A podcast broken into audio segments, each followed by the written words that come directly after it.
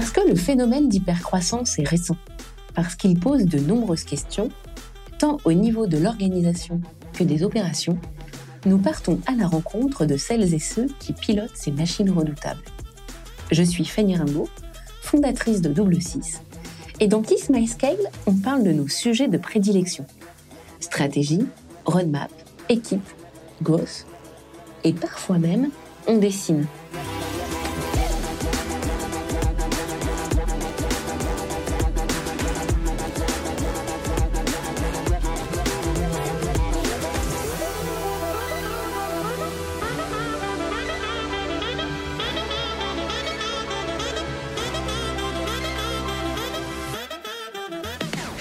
Aujourd'hui, pour ce premier épisode, j'ai invité Daria Sainani, qui est Head of Growth chez Shipeo. Shipeo est une plateforme de visibilité de transport en temps réel et prédictive. C'est aussi une machine incroyable qui grandit à vitesse record. L'entreprise double son chiffre d'affaires d'une année sur l'autre, se développe à l'international et a doublé ses effectifs en trois ans. Pour la discussion, Daria nous livre un savoir-faire très précieux elle revient sur son expérience, comment elle pilote une roadmap marketing en hypercroissance. Bonne écoute Est-ce que vous pouvez nous raconter un petit peu euh, déjà euh, votre parcours et euh, ensuite que fait Shipeo pour les auditeurs? Je m'appelle Daria Sani, je suis Head of Growth Marketing chez Shipeo. Euh, j'ai 10 ans d'expérience dans le monde de SaaS B2B, donc j'ai fait plusieurs PME avant d'arriver chez Shipeo. Et euh, je viens plutôt d'un background de field marketing, donc euh, voilà, toutes les opérations, toute la partie aussi exécution dans les différentes régions et j'ai rejoint Shipeo donc en novembre 2019. Et chez Shipeo, ce qui est intéressant, c'est que à chaque fois qu'on arrive, c'est euh, combien d'employés est-ce qu'il avait au moment où on arrive. Donc euh, moi, je suis arrivée, il y avait à peu près 76 employés. Aujourd'hui, il y en a 275, 76. Donc on a eu une croissance, euh, une très très belle croissance ces deux dernières années. on a quasiment doublé le chiffre d'affaires d'une année à l'autre et on a on a vraiment fait une belle expansion à l'international avec des euh, Alors peut-être juste avant, que fait Shipeo? Oui, bien sûr, pas de souci. Euh, donc, Shipeo est un éditeur de logiciels et euh, nous sommes actifs dans la visibilité en temps réel et prédictive pour la supply chain. Donc, qu'est-ce que cela veut dire? Les chargeurs donc, euh, les grandes entreprises comme euh, Leroy Merlin, Renault, euh, Coca-Cola, etc., ils ont besoin de faire du transport de leurs biens d'un point A à un point B mhm. et ils font appel à des transporteurs. Et en fait, tout ça, aujourd'hui est fait euh, souvent manuellement. C'est-à-dire que pour savoir où se trouve la livraison, le chargeur va devoir appeler le transporteur et le transporteur va appeler euh, le, conducteur euh, du camion. Et tout ça est fait d'une manière a posteriori, puisque voilà, on est vraiment dans du très réactif, c'est pas du tout proactif. Donc, ce que chez PO on fait, c'est que on on se connecte directement au système d'informatique embarqué, par exemple des transporteurs ou des systèmes informatiques tels que les TMS. On extrait ces données GPS, on les euh, retravaille et on peut les diffuser sur notre plateforme. Et donc le chargeur va pouvoir euh, avoir une visibilité en temps réel donc de ce qui se passe sur euh, le transport de ces marchandises et aussi va pouvoir estimer the time of arrival, donc un temps estimé d'arrivée qui permet vraiment d'anticiper les retards. Et donc ça, ça a des bénéfices extrêmement rapides et importants pour l'ensemble des chargeurs. Donc c'est les équipes opérationnelles qui sont beaucoup plus efficaces. Donc, ils n'ont pas besoin d'avoir 20 personnes qui appellent pour savoir où se trouve le camion. Il va avoir des bénéfices pour la satisfaction client parce que le client va avoir l'expérience Amazon. Mhm. Donc, euh, typiquement, nous, en tant que, en tant qu'acteur euh, B2C, euh, quand on fait une commande sur Amazon, on a toutes ces informations. C'est à l'heure près, à quelle mhm. heure ça arrive. Et pendant le B2B, c'est pas du tout le cas. Donc, ils ont des marchandises avec un million d'euros de valeur de marchandises dans les camions et ils sont incapables de dire où se trouve le camion et à quelle heure il va donc Shipeo, il règle ce problème et euh, voilà, c'est les bénéfices sur la satisfaction client, euh, sur euh, la partie opérationnelle des équipes et aussi les, tout ce qui est coût entre les litiges entre les transporteurs et les chargeurs. Donc là, ça, ça vraiment, ça élimine les discussions sur ah le camion il est arrivé mais il a été en retard. Ah ben non, j'étais pas en retard, j'attendais qu'on me donne un quai. Donc ça, ces conversations là sont simplifiées puisqu'il y a des, des données objectives. Ok. Là, si on essaye de dessiner déjà, enfin de mettre des curseurs sur une espèce de roadmap par rapport à tout ce que tu nous dis, il y a énormément d'éléments entre la croissance en termes de collaborateurs, la croissance internationale. Déjà, à quelle, si on prend une échelle de 0 à 5, à quelle échelle toi considères-tu être arrivé en termes de maturité de, de la boîte? Vous étiez 76 En termes de maturité de la boîte, nous sommes définitivement pas une start-up. On a dépassé euh, cet état. En fait, au moment où je suis arrivée, on n'était déjà plus une start-up. Hmm. C'était, euh, c'était vraiment les débuts euh, de, de Scale-Up. Aujourd'hui, clairement, nous sommes en croissance. nous sommes dans une, voilà, dans la partie Scale-Up. Est-ce qu'on est arrivé à une maturité d'un non, parce qu'il y a, il y a encore énormément de potentiel et le marché il est assez nouveau aussi. Donc, on est assez pionnier sur le marché de la visibilité parce que euh, à notre création en 2014, avant ça, il n'y avait aucun acteur qui était capable de faire ce qu'aujourd'hui nous faisons. Et le marché on suit un peu. Même Amazon? Alors, Amazon le faisait euh, pour, euh, pour euh, le B2C, premièrement. Et deuxièmement, il le faisait pour, déjà pour leurs opérations à eux. Alors que là, la complexité, c'est de ces trois entreprises qui ne sont pas reliées d'un point de vue informatique ensemble. Il y a les chargeurs qui ont leur propre système informatique, il y a les transporteurs et il y a les conducteurs. Amazon, il avait d'autres problématiques. Ils n'avaient pas des problématiques forcément B2B. Donc là, le grand changement sur le marché qui est arrivé, c'est premièrement c'est euh, les API. Donc euh, ça c'est une technologie, une révolution technologique euh, parce que dans le marché avant c'était des connexions qui étaient donc EDI. E bon, c'était des connexions qui n'étaient pas forcément en temps réel, c'était des connexions qui étaient faites one to one. Donc il fallait maintenir ces connexions et voilà, on pouvait très bien mettre en place une connexion entre deux entreprises, mais il faut s'imaginer qu'un chargeur va travailler avec beaucoup de transporteurs, 200 transporteurs qui, eux, vont travailler avec euh, une dizaine de, conducteurs. Donc le fait qu'il a eu euh, cette euh, apéisation, ça permet d'avoir une connexion standardisée avec tous les différents acteurs. Deuxièmement, il y a eu toute une éducation du marché des transporteurs qui, eux, au début, n'étaient pas... Pour eux, c'était un changement de paradigme aussi. Et puis, troisièmement, c'était le fait que ça soit, le ROI soit tellement rapide sur ce genre de solution qui permet en fait de rentrer sur des conversations de plutôt OPEX plutôt de, CAPEX. C'est plus un investissement comme un grand ERP à mettre en place sur toute l'entreprise, c'est euh, les directions de la supply chain qui, pour améliorer leurs opérations, euh, vont pouvoir le mettre sur leur, sur leur budget OPEX. Donc c'est vraiment ces trois choses qui ont permis que le marché a changé. Et nous, on a contribué à ce changement de marché. Mmh. Donc aujourd'hui, on est vraiment, on grandit et on, on, suit la maturité aussi du marché. Tu dis que quand vous êtes, quand tu es arrivé, c'était déjà une scale-up? Selon toi, en plus cette, euh, ce retour d'expérience en SaaS, euh, qu'est-ce qui fait le point de bascule entre startup et scale-up? Je pense que la partie qui ferait vraiment la bascule, c'est les process le fait d'être systématique et d'essayer toujours penser tout ce que je fais, je dois pouvoir euh, le faire à grande échelle. Donc par exemple, toute action marketing euh, qu'on réalise, on pense toujours est-ce que c'est quelque chose que je vais pouvoir euh, scaler dans le futur ou pas? Et ça en fait, par exemple, l'investissement dans les outils, l'investissement dans les procédures, l'investissement dans le recrutement également. Tout ça, c'est je pense que ça montrait que l'entreprise n'était plus en train de chercher est-ce qu'on a bien le good market product market fit, c'était déjà là. Donc cette recherche était déjà faite. On avait déjà plusieurs clients qui nous faisaient confiance et le produit avait déjà beaucoup plus de maturité. On avait déjà une meilleure compréhension à ce moment-là. Il a eu des erreurs aussi dans le passé. Hein. C'est pas du tout que, dès la création de Shipio, tout était parfait. Mais au moment où je suis arrivée, d'un point de vue produit, la vision devenait de plus en plus complète et, euh, et définie. Les processus étaient déjà en partie mis en place. Les outils étaient déjà en partie mis en place et il avait une vraie vision de recrutement à long terme pour réussir à porter cette croissance. Ok.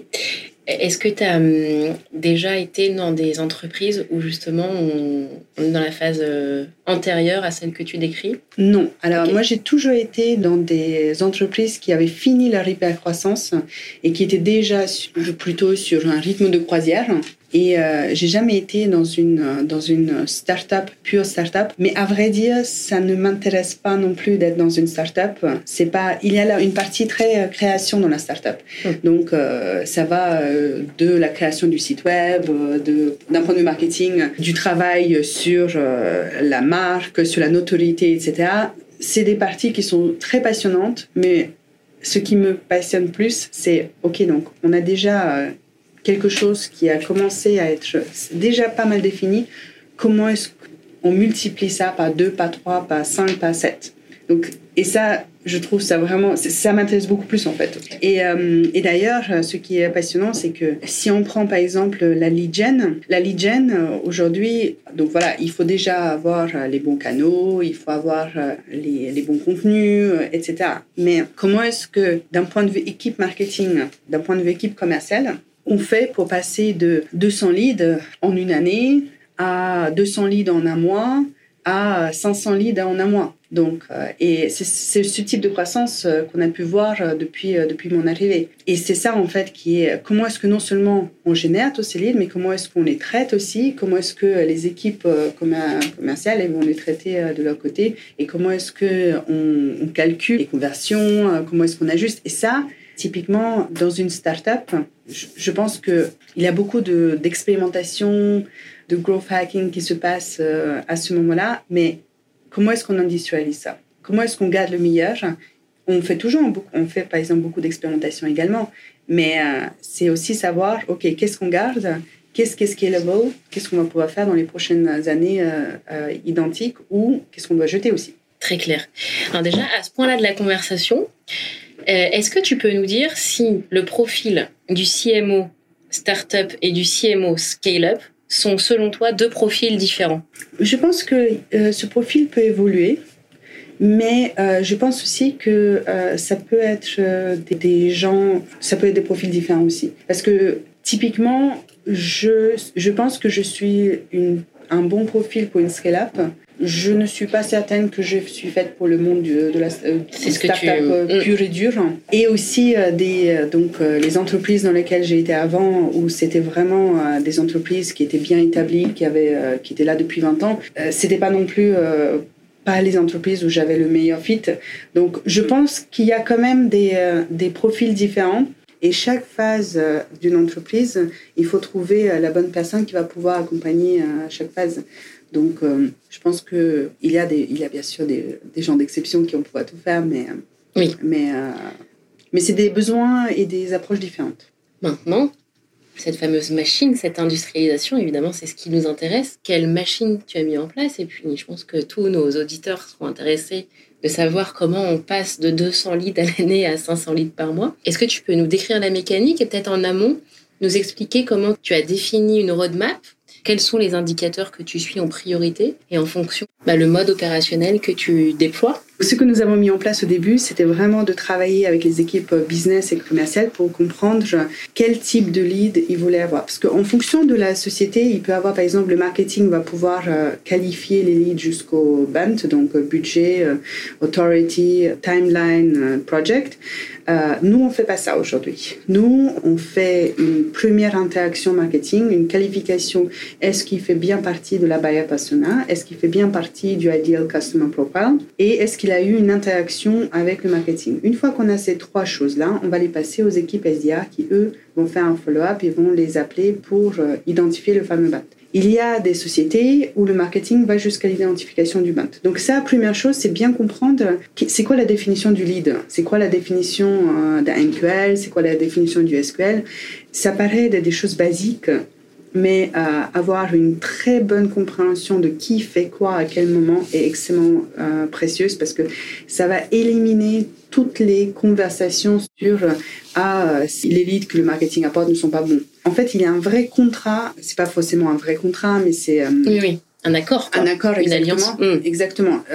les équipes de donc SDR, sales et marketing doivent bien se mettre d'accord qui fait quoi, à quel moment, et quels sont les thresholds, quelles sont les étapes de qualification entre les, entre les différentes équipes. Tu peux nous donner un exemple chez, chez Shipeo? Jusqu'où va cette qualification en parlant du persona et à qui quitte le marketing et qui arrive au, Alors, au sales? Donc, euh, comme je disais, et en fait, et ça aussi c'est très intéressant parce que c'est aussi, je, pense que ce qui est important dans les définitions, c'est que les définitions doivent être suffisamment souples pour s'adapter aux différences de marché.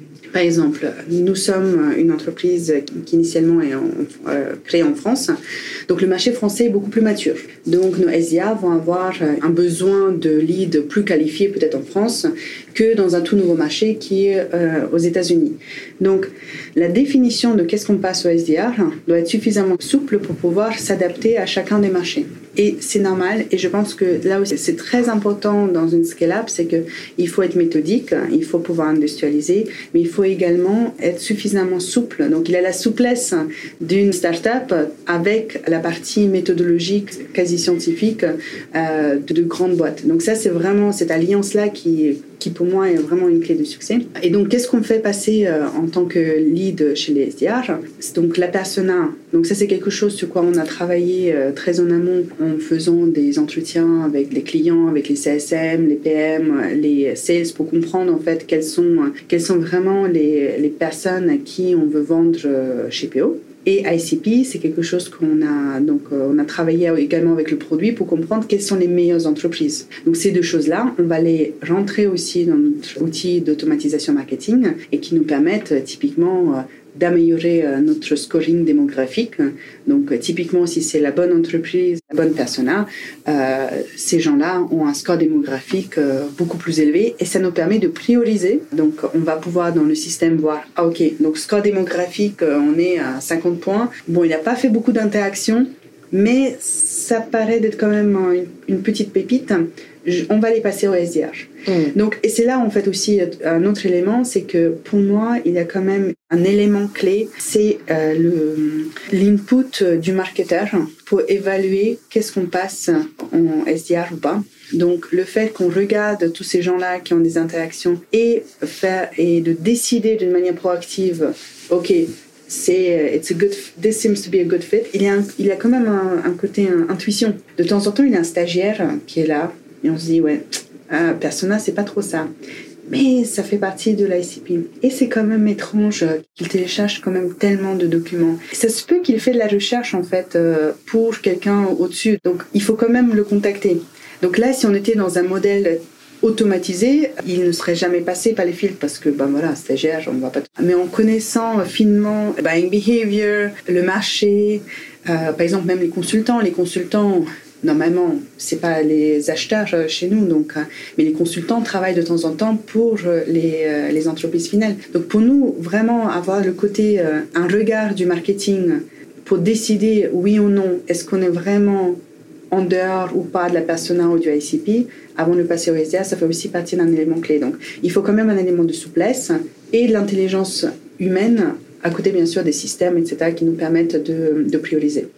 Ok, en termes de moyens, du coup, quels sont les canaux euh, d'acquisition que tu exploites le plus? Alors, les canaux qu'on exploite le plus. Et peut-être nous expliquer ceux que tu n'exploiterais pas et que tu aurais testé parce qu'ils ne marchent pas. Ce qu'il faut savoir, c'est que chaque canal a des avantages et des inconvénients. Donc aujourd'hui, euh, en fait, on a cinq types de campagnes et trois canaux qu'on va utiliser. Donc les types de campagnes, c'est on va faire des campagnes de contenu, on va faire des campagnes de webinaires, on va faire des campagnes d'événements, on va faire des campagnes ABM et il y a des campagnes inbound qui vont rentrer. Ces campagnes-là, on va pouvoir les euh, promouvoir via différents canaux. Donc soit on fait euh, via des campagnes d'emailing, donc euh, sur notre base de données interne, soit on va travailler via des partenaires, soit via les paid advertisements. Et donc ces différents types de campagnes, on va pouvoir les promouvoir sur ces trois différents canaux aujourd'hui. Donc, par exemple, un événement, euh, ça dépend si c'est une conférence, si c'est un événement de Shipeo, etc. Soit on va, euh, ça va être vraiment euh, que d'un third party provider. Donc ça va être typiquement, on va avoir les listes et les interactions grâce à l'organisateur de l'événement. Soit c'est un événement Shipeo et à ce moment-là, ça vient d'un tiers de notre base de données, un tiers de third party.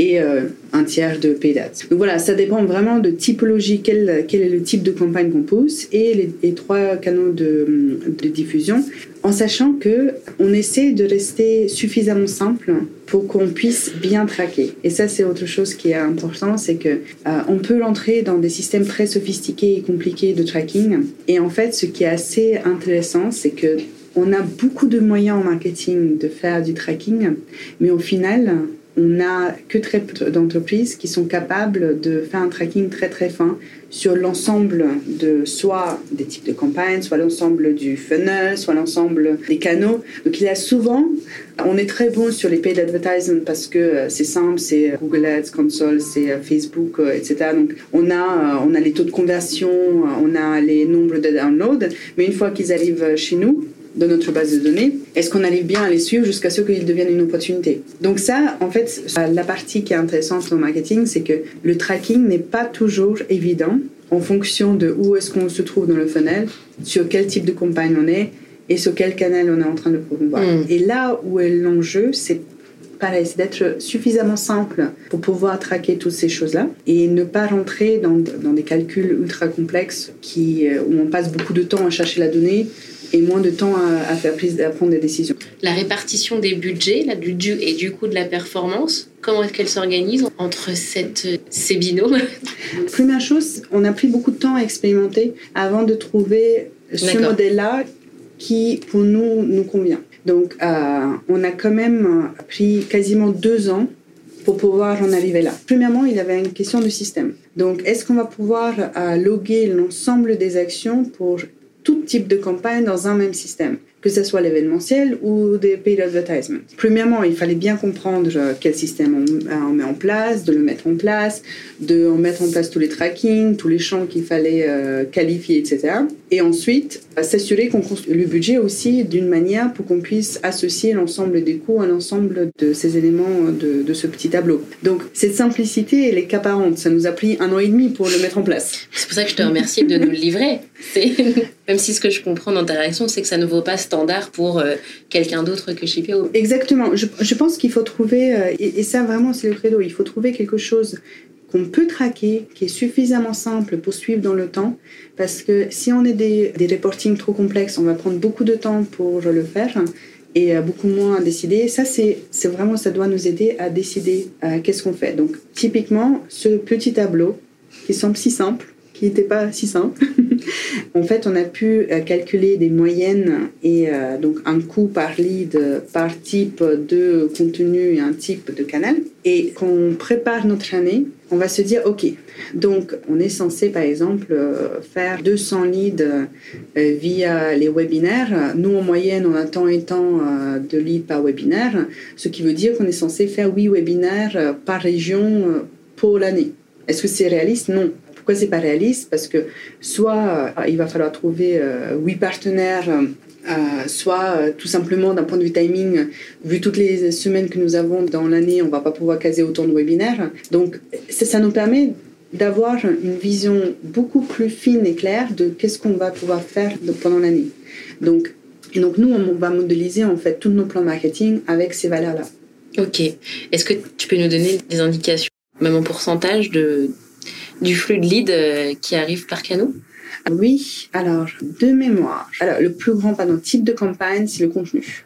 Donc parce que le contenu, on va pouvoir les, les, promouvoir par tous les canaux. On va pouvoir le promouvoir via l'emailing, via les partenaires tiers et aussi via les paid advertisements. Donc ça, il n'y a pas photo, il faut avoir du bon contenu, que ce soit développé par Shipeo ou du contenu euh, d'un grand analyste qu'on va pouvoir promouvoir, etc. Donc ça, c'est vraiment, vraiment, ça, ça apporte énormément de, de, de Deuxième type de campagne, c'est quand même l'événementiel.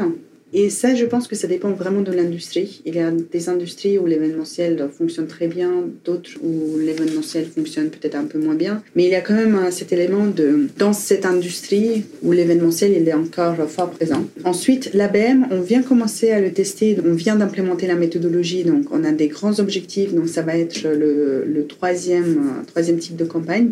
Ensuite, webinaire et enfin, c'est inbound. Inbound, mais qui est le plus efficace Qui est le plus efficace, mais c'est là où nous avons le moins de contrôle. parce que ben, c'est de l'inbound pure. Donc, Mais par contre, on peut modéliser quand même. Tous les, tous les mois, on, a, on a des chiffres de l'année dernière.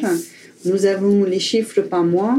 Euh, on a nos prévisions et on voit très bien que, par exemple, on a vu d'une année à une autre 98% d'augmentation de l'inbound. Donc on a doublé euh, le nombre de demandes inbound en une année. Moi, je vais prendre des taux peut-être plus pessimistes parce que je me dis, voilà, on va, ça va augmenter euh, de 70%, mais ça va me permettre quand même de déjà mettre des objectifs et ensuite de voir, ok, ben, en janvier, nous étions, on était à 70, en février, nous étions à 80 en fait, en mars, nous étions à 90.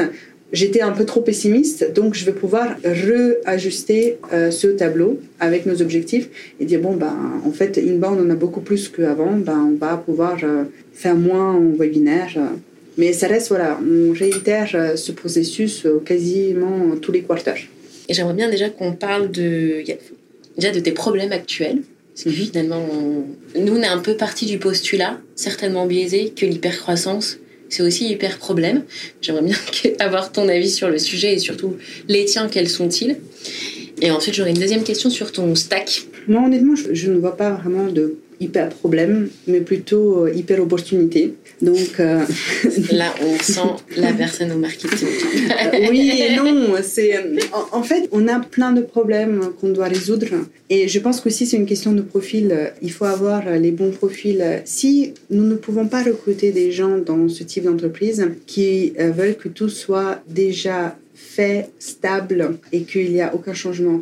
Chez PO, en 2019, shippé en 2020, shippé en 2021, shippé en 2022, c'est des entreprises différentes, avec des besoins, des dynamiques différentes. Donc il faut aussi que les gens aient la capacité à accompagner ce changement et être suffisamment ouverts d'esprit hmm. pour cela. Donc, premièrement, on ne va pas réinventer la roue à chaque fois, mais les choses qui fonctionnent, on les garde les choses où nous ne sommes pas encore bons, il faut qu'on les invente. C'est pas vraiment des problèmes. En tout cas, moi, je ne vois pas comme problème. C'est plutôt des choses très, très intéressantes à faire.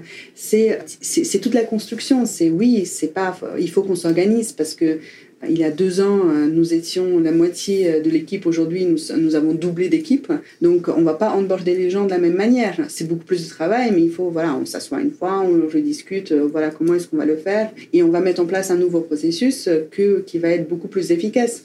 Donc, on va devoir repenser la manière. On ne peut pas s'asseoir sur, sur des processus qu'on se disait efficaces il y a un an, six mois et pas les remettre en cause parce que tout simplement on a tellement grandi qu'il faut les changer. Donc, donc pour moi, c'est pour ça que c'est pas vraiment des problèmes, c'est plus des opportunités de devenir de plus en plus efficaces, mais il faut se remettre en question. Il faut s'entourer de personnes qui n'ont pas peur du changement parce qu'il y a beaucoup de changements. C'est ça qu'il faut gérer. Est-ce que du point de vue opérationnel, justement dans tes objectifs marketing, est-ce que tu as des sujets qui sont bah, des points de douleur Non, je pense que le recrutement, c'est vraiment quelque chose mm. qui est... Euh, alors, je ne dirais pas que c'est un point de douleur, c'est quelque chose qui est très time intensive. Donc, surtout que euh, nous avons recruté euh, beaucoup de gens fin de l'année dernière. Donc, donc c'est passer beaucoup, beaucoup, beaucoup de temps en entretien, passer beaucoup de temps à préparer les exercices, à revoir les exercices etc. Donc, est-ce que c'est un pain point? Non, c'est clair, mais c'est un investissement en temps. Mm. Donc voilà. Et ensuite, ce qui est aussi, euh, je pense, qui est euh, pas forcément simple, c'est aussi de s'ajuster, d'ajuster sa stratégie à l'évolution de l'entreprise. Et c'est pour ça que quand je disais que Shipeo n'est pas la même entreprise en 2019, en 2020, en 2021, en 2022, c'est que comme ça change tellement vite, il faut repartir quasiment, pas d'une page blanche, mais quasiment euh, tous les ans en se disant, OK, est-ce est que l'approche que nous avons aujourd'hui, c'est vraiment la, la bonne? Est-ce que ce que nous avons fait l'année dernière était bien efficace? Très clair. Alors, le stack. Et ouais, le stack. Alors. Et je crois que ce sera notre dernière question. Hélas, le temps passe si vite. Oui, oui, ça passe si vite, mais ce n'est pas grave. C'était très intéressant. Donc, le stack. Alors, nous, nous utilisons Salesforce comme CRM. Donc, voilà, c'est assez classique. Euh, mais par contre, ce qui est important, c'est que toute l'entreprise utilise Salesforce d'une manière euh, mais vraiment religieuse. Et Vous seriez bien les premiers.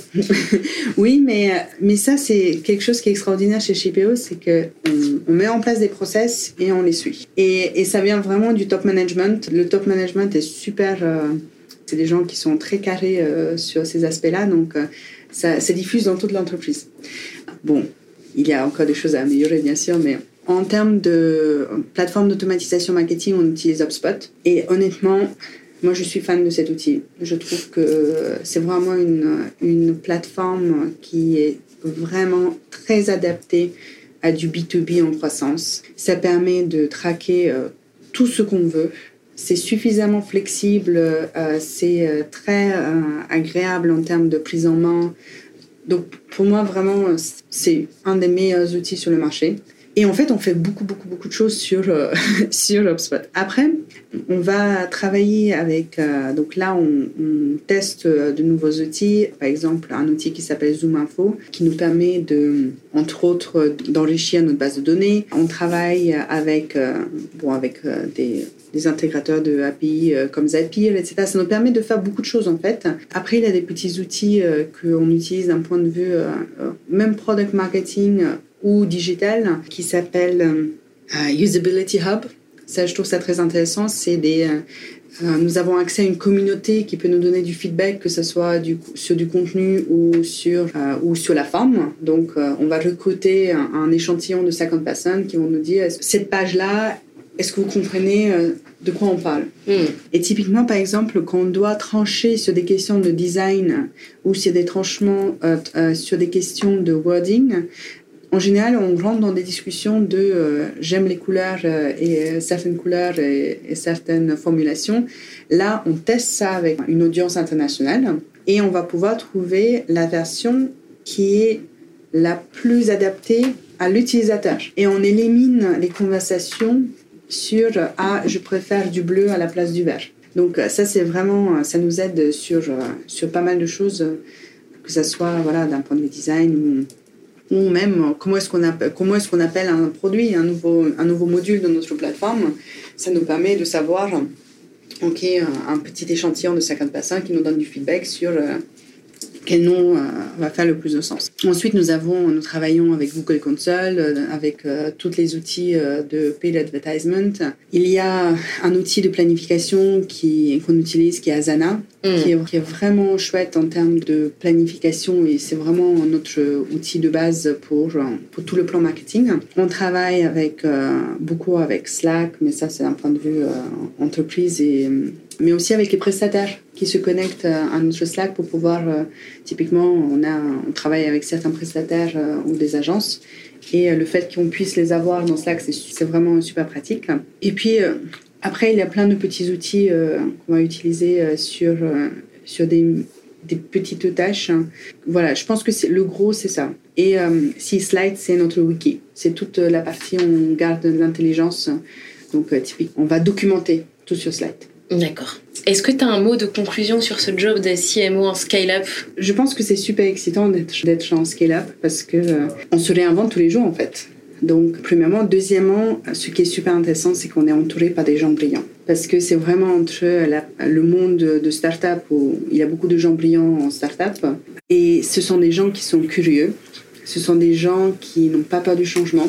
Donc, euh, que ce soit l'équipe marketing euh, que j'encadre aujourd'hui ou l'équipe dirigeante euh, de Shipeo, c'est des profils extrêmement passionnants. Donc, moi, je suis heureuse d'être là où je suis. J'ai pas peur des challenges. C'est que de belles opportunités. Génial. Bah, merci beaucoup, Daria. C'était rien. Avec C'était passionnant. Oh, Kiss My Sky, c'est fini pour aujourd'hui. Toutes les bonnes choses ont une fin. Mais vous avez aimé cet épisode? Faites-le savoir sur votre plateforme de podcast préférée. Et pour discuter marketing et hypercroissance, prolongeons la discussion sur LinkedIn. Enfin, si vous aimez les histoires d'entrepreneurs, les coups de bluff et les coups de maître de ceux qui imaginent le monde de demain, rendez-vous sur instinctcollectif.com.